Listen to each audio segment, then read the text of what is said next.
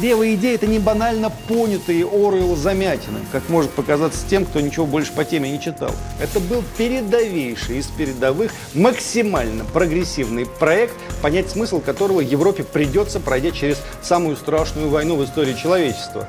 9 мая, напомню, победили не просто русские и советские. 9 мая социалистическая модель показала свое превосходство над европейским капитализмом. Так что рухнула Советская империя, да не рухнула. Идеи эти живы, и более того, они работают. Они отлично работают, более чем убедительно.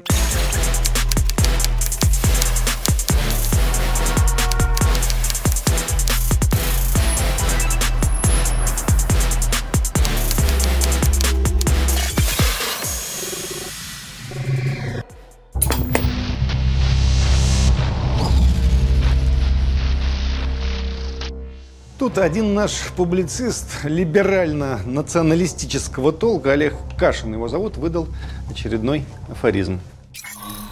Если в стране нормальные, адекватные левацкие организации, Ярослав Владимиров спрашивает нас, нет, Ярослав, нормальных левых не бывает. Это оксюмарон, как говорится. Если человек левых взглядов, если идея а, задавила в нем личность, он уже не вполне человек. Давайте говорить прямо. Вы вот скажете, а как либералы могут быть националистами? Да вот так. В Киеве в 2014 году случился либерально-националистический Майдан. Переворот буржуазно-неонацистские, если угодно. Подкладкой этого Майдана была злобная антисоветская, антисоциалистическая риторика, которая традиционно превращается в неприкрытую русофобию. Готовят ли в России подобное? Ну, само собой, именно подобное и готовят. Для этого надо воспитать побольше бритоголовых неонацистов без мозгов и усилить их кудрявыми ребятами с мозгами. Вот Олег Кашин, он хоть и не кудрявый, но с мозгами. Он знает, что говорит, и знает, на какую перспективу работает. Опровергать его я, пожалуй, не буду. В России в той или иной мере симпатии к левой идее разделяют 41% россиян. Центристские 28%. Это, кстати, и есть реальный рейтинг «Единой России» без админресурса и психбольниц. 83% граждан отрицательно относятся к сносу памятников Ленину. Это данные Фонда общественное мнение. Больше половины граждан, 56%, считают, что Ленин положительно повлиял на российскую историю. В качестве его заслуг называют ликвидацию безграмотности, бесплатное образование, ну и так далее. А Сталин еще популярнее, чем Ленин. Это вот цифры, это наш народ. Давайте иметь дело с реальностью, с народом. Те, кто говорят, что русские люди, отстаивающие левые идеи, не совсем люди, прямая родня майданным неонацистам. Вот и все. А теперь мы посмотрим, что такое была левая идея в недалеком прошлом. По замыслу отцов манифест коммунистической партии Маркса и Энгельса мировая революция зависела напрямую от экономического развития отдельных стран и должна была начаться одновременно в передовых индустриальных державах, охватив затем весь мир. Но Владимир Ильич Ленин думал иначе, он выдвинул идею о том, что социализм может победить в отдельно взятой капиталистической стране, которая затем поможет трудящимся других стран победить их собственных эксплуататоров. Большевистский переворот, или, если точнее, Великая социалистическая революция в России стала слегка неожиданным, но воодушевляющим примером для европейских революционеров, а затем для всех остальных революционеров на планете. Самой первой была Эльзасская Советская Республика. Красный флаг поднялся над ней в ноябре 18 года благодаря революционным матросам. На следующий же день после крушения германской монархии они подняли на ратуше Страсбурга красно-белое знамя с крестом, объявили о независимости, власти народа и упразднении класса. В ноябре того же года Совет рабочих и солдат взял власть в Бремени. В январе 19 года объявил Бременскую Советскую Республику. Первые социалисты проиграли в Европе, увы, оказались не такие хваткие и темпераментные и упрямые, как русские. К примеру, Бременская республика пала из-за того, что банкиры отказались выдавать новому правительству кредиты. Красные немцы развели руками. Ну, отказались, значит, ладно, расходимся, денег-то нет. Чему мы здесь упоминаем примеры как бы неудач, на самом деле грандиозных задатков последующего успеха? К тому, чтобы вы не думали, что советская идея – это местечковый прикол для наших местных голодранцев. Это был передовейший из передовых, максимально прогрессивный проект, понять смысл которого Европе придется, пройдя через самую страшную войну в истории человечества. Жаль, что не раньше они это поняли. Мы подсказывали, как могли. Сил, идей и влияния у советской власти хватило не только на собственные республики или какую-то там Восточную Европу в подбрюшье, а и на чопорную и пафосную Британию с островов, рабочим которой мы тоже активно помогали в июне 2021 года, напомню. Советское правительство взяло на себя передачу 200 тысяч рублей золотом для бастующих английских шахтеров. Тревогу забил Георгий Чечерин, второй народный комиссар по иностранным делам РСФСР. Мы рискуем немедленным разрывом с Англией, если будем официально через правительство и через полномочное представительство посылать деньги шахтерам, борющимся против английского правительства. Если наши профсоюзы помогают английским профсоюзам, они должны идти своими особыми путями, не вовлекать в это нашу государственную власть. Вовлечение последней в это дело есть враждебный акт против английского правительства и вызвал бы, несомненно, в Англии бурю негодования, после которой не уцелел бы наш договор. Страх дипломатов вполне понятен. В марте 2021 года между РСФСР и Великобританией было заключено соглашение, которое фактически означало признание Англии большевистского правительства. Прочитав письмо Чечерина, Ленин приказал вызвать организатора передачи денег и намылить ему голову жестоко, цитата. Другими словами, действовать надо было изящнее. И мы действовали. Зародившееся в конце 20-х в европейских странах фашистское движение поэтому и называлось реакционным, что стало реакцией на так называемую коммунистическую угрозу. Открытой и агрессивной реакцией стал фашизм на события в Советском Союзе.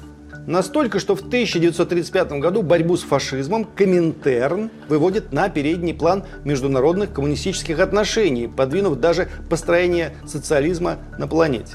Исходя из этого, Советский Союз помогал носителям красной идеологии в Испании – когда левые республиканцы не смогли удержать власть, не свергнув страну в пучину гражданской войны. Им на помощь пришло более 1800 советских военных специалистов. СССР выдал Испанской республике огромный кредит и снабдил ее сотнями единиц военной техники и тоннами продовольствия. 85 миллионов долларов США – таков был объем кредита СССР для испанских социалистов. Как всегда, щедро, в нашем стиле. Щедро и самоотверженно советские летчики, танкисты, артиллеристы сражались на той войне в составе интернациональных бригад, самых боеспособных подразделений, сформированных из добровольцев со всей Европы. Будущий испанский диктатор Франциско Франко одержал тогда победу, в том числе и потому, что интербригады ослабли. Левые добровольцы, в числе которых был писатель Джордж Оруэлл, разочаровались в борьбе с фашизмом. Ну и последствия этих разочарований были самые серьезные я бы сказал, даже катастрофически фатальные. К апрелю 1939 года испанские националисты, пользуясь поддержкой Италии и Третьего Рейха, победили и установили в стране диктатуру. Коммунизм не возвращался в Испанию до самой смерти Франка, а СССР уже готовился дать главную битву своей истории. Что было дальше, вспоминаем каждый год. 22 июня и потом 9 мая. 9 мая, напомним, победили не просто русские и советские. 9 мая социалистическая модель показала свое превосходство над европейским капитализмом. Можете сколько угодно с этим спорить, но в 50-е и 60-е годы это знали как дважды два во всем мире.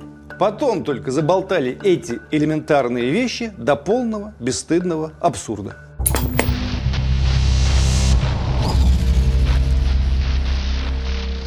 После Второй мировой войны мир раскололся пополам, и против капиталистического Запада оказались все, кого Красная Армия освободила по пути к Берлину. Новый военный блок получил название Организации Варшавского договора. В 1955 году в него вошли ГДР, Чехословакия, Польша, Румыния, Болгария, Венгрия и Албания. Суммарно вооруженные силы Объединенного Варшавского договора ОВД составляли более 7,5 миллионов человек. Блок представлял собой альтернативный центр силы мирового масштаба. Сейчас бы он назывался антинато. И, кстати, не помешал бы реальному паритету и дополнительному здравому смыслу в геополитике. Во всех странах соцлагеря национализировали предприятия, установили власть коммунистических партий и начали коллективизацию. При этом национальное самосознание небольших европейских народов в соответствии с доктриной Ленина скорее поощрялось, чем подавлялось. А кое-где, например, в Чехословакии даже сохранилась многопартийная система. Это к вопросу про тупых совков, которые всех под одну гребенку мели и номера на лбу проставляли, чтобы хоть как-то отличать Венгрию от Румынии. Страны-союзники были вовлечены во внешнюю политику Советского Союза. Военные специалисты из ГДР участвовали в советских кампаниях в Африке. Весь блок был обязан иметь общее единое мнение по вопросам международных конфликтов. В Латинской Америке тоже социалистические идеи были крайне популярны. Здесь важно понять одну простую вещь. Россия бесконечно ставит на вид, что страны Варшавского договора оказались не слишком рады социалистическим преобразованиям. И в итоге со временем мы получили проблемы. То в Венгрию надо войска вводить, то в Прагу, то в Польше неспокойно. Но люди добрые, никто никому подчиняться не хочет добровольно. США видела зоны своего влияния Латинскую Америку, например, и у нее там дела были, пожалуй, похуже, чем у нас в странах Варшавского договора. Они вводили, вводили, вводили, вводили войска, разведка американская душила, давила, истребляла просоветских, социалистических, коммунистических лидеров зародыша, навяливала всем свою пропаганду и совершенно этого не стеснялась тогда и не стесняется до сих пор. И попутно для наших местных диссидентствующих идеалистов и губошлепов рассказывала, какая же советская Россия ужасная, как она обижает венгров и чехов, а также поляков и югославов. Советская власть должна была сказать своим же собственным советским гражданам, это большая политика, дети, здесь все жрут всех. Если мы уйдем из Венгрии и Польши, эти людоеды придут туда, и следом придут в Прибалтику, в Киев, следом в Подмосковье. Геополитика, дети, здесь слабых убивают. Но мы не смогли объясниться. Американцы оказались более циничны, более безнравственны и при этом более убедительны. Поэтому на том этапе победили. Устроили 30 переворотов, перестреляли и пересадили 300 коммунистических лидеров, обманули и запугали десятки миллионов людей, причем не только в Латинской Америке, но и в странах с сильнейшими левыми симпатиями. В Греции, например, где установили уже после Второй мировой войны репрессивный зверский режим. Ну и в Испании, и в Италии, и во Франции, где левые симпатии были огромны после Второй мировой войны. Однако их там умело купировали. Ну, вернее, иногда умело купировали, а иногда молотком по голове. Шарах.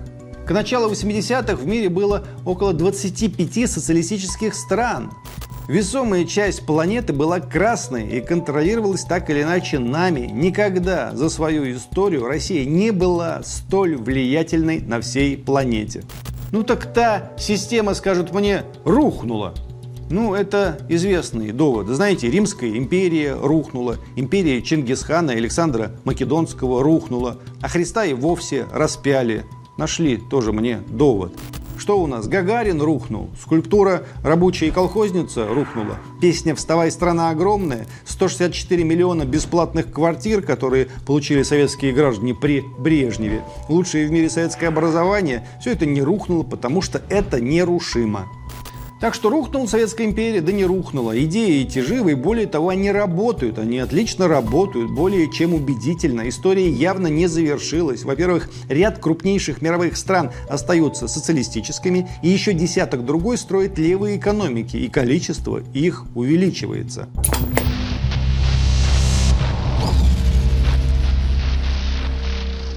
Люди скажут, самые успешные страны все равно не социалистические. Ой, не спешите. Швеция – одна из самых успешных европейских стран, регулярно лидирующая в списке стран с самым высоким уровнем жизни. Как живет Швеция? Да по системе социал-демократии, вот как она живет. Передовая скандинавская модель, корни которой произрастают с середины 70-х, когда Швеция была крайне социалистической, представляет собой государство благосостояния, то есть страну для людей. Ну, считай СССР в идеальном его состоянии. Да, там капиталистическая модель экономики, но с очень большим государственным сектором и сильнейшим развитым социальным сектором. Школы, дети, пожилые люди, льготы для семей за счет налогов и так далее, и так далее, и так далее. Именно в Швеции и в Дании женщины и мужчины работают в равной степени. И ни в каких, ни в Штатах это придумали, а еще в социалистической Скандинавии, где капитализм сгнил уже к началу 70-х годов. Безработица, ослабление валюты и прочее. Поэтому стране потребовалась тогда срочная перезагрузка. Так появилось государство всеобщего, подчеркиваем, всеобщего, а не олигархически-рублевского благосостояния. Бесплатное среднее и высшее образование – это тоже Швеция, а еще лучшая пенсионная система в мире. Так что вот за этим, товарищи, будущее, а не за вульгарным капитализмом, при котором человек поедает человека. Что касается прихода ко власти леваков в Европе, есть только одна ключевая загвоздка. Конечно, деньги – без Владимира Ильича, который поджег пламенной искрой революции всю старушку Европы, никто не хочет терять насиженные десятилетиями. Парламентские леваки во многих странах оказались слишком связаны с политическим истеблишментом, чтобы получить абсолютную власть или хоть какую-то власть. Но ведь всегда и в каждой стране остаются радикально левые активисты, не скомпрометированные политической коррупцией и соглашательством. Так? И вот если эти два вектора сойдутся в одной точке, у нас есть шанс увидеть, ой, какой ренессанс левого проекта, в котором соединятся и социальный протест низов, и идеологический импульс лишних людей. Не исключено, что это и есть последний шанс Европы сохранить и ценности, и культуру, и национальное достояние в пику агрессивному вторжению с паромов и с лодок. Наконец, самый бронебойный аргумент для всех, кто потешается над левой идеей. В 2019 году Китайской Народной Республике исполнилось 70 лет. В 2021 году, это уже после всех пиковых ужасов коронавируса, ВВП страны составил 3,8 триллиона долларов. Триллиона. Вторая экономика в мире. И это обновление рекорда 1993 года. То есть рост, как мы понимаем, про Китай продолжается. Под знаменами коммунизма там смогли построить чуть ли не самое мощное государство мира. Как так? Это все выдумки антикапиталистов, что ли? Нет, дисциплина и децентрализация. Вот и весь секрет. Смертная казнь за коррупцию – это так, вишенка на торте. Чуть ли не в трудовом договоре прописано. Китайцы децентрализовали экономическую сферу жизни до такой степени, пока это не привело к успеху. А помогала это им делать авторитарная власть. При помощи жесткого контроля сверху и трудолюбию граждан Китай стал сборочным цехом всего мира. Производя продукцию на основе дешевой рабочей силы, получил возможность продавать ее по всему свету, в том числе и прежде всего в богатых западных странах. Даже при падении мировой экономики, даже при ведении открытой торговой войны с США, китайцы остаются второй экономикой в мире. Левой экономикой. Стержень политики – научное развитие. Тоталитарная модель политического управления периода правления Мао Цзэдуна давно трансформирована в модель высококонкурентного просвещенного авторитаризма. Китайское население обладает невиданными возможностями для развития по сравнению с прошлым. Китайские компании спокойно идут и в Европу, и в Африку, даже в США при определенных драконовских, конечно, вашингтонских условиях. Только с Россией за ближайшие три года китайские товарищи намерены довести двусторонний внешнеторговый оборот до 200 миллиардов долларов в год. А если всех сосчитать? И вот еще одно левое чудо. Социализм по-сингапурски. Жесткий авторитарный контроль без намека на либеральную демократию. Да, власти там контролируют персональные данные, личный транспорт и даже запахи в автобусах. Но именно они, отвергнув западную модель капитализма, сделали из крошечного острова по площади меньше Киева, без природных ресурсов, чуть ли не самое технологичное государство планеты, процветающую, эффективную, невероятно быстро растущую и свободную от коррупции и бюрократию страну, которая не стала китайской колонией после обретения независимости, как все предполагали. Да, мы знаем этот феномен как сингапурское чудо, азиатская Швейцария. Этот новый тип государства строили прагматики, взявшие от социализма лучшее – подчинение гражданину интересам Родины. Добросовестное исполнение этой святой обязанности и есть одна из гарантий успешного роста. И свободная конкуренция тут совершенно ни при чем. Ну и сравните теперь молодую капиталистическую экономику Украины с Сингапуром. Да вы ее даже с Белоруссией, сохранившей многие левые константы, сравнить не можете. Да и бывшим странам Варшавского блока тоже, знаете, похвастаться особо нечем. Не за ними будущее, увы, и не за Прибалтикой тем более. Стагнирующие страны с вымирающим населением и утерянным суверенитетом, утерянным политическим суверенитетом. И, кстати, минимальными достижениями в культуре. Давно вы читали прибалтийских поэтов и слушали современную польскую музыку? Венгерское кино смотрели? Вот то-то же. А 40 лет назад иначе дела обстояли. Было да сплыло.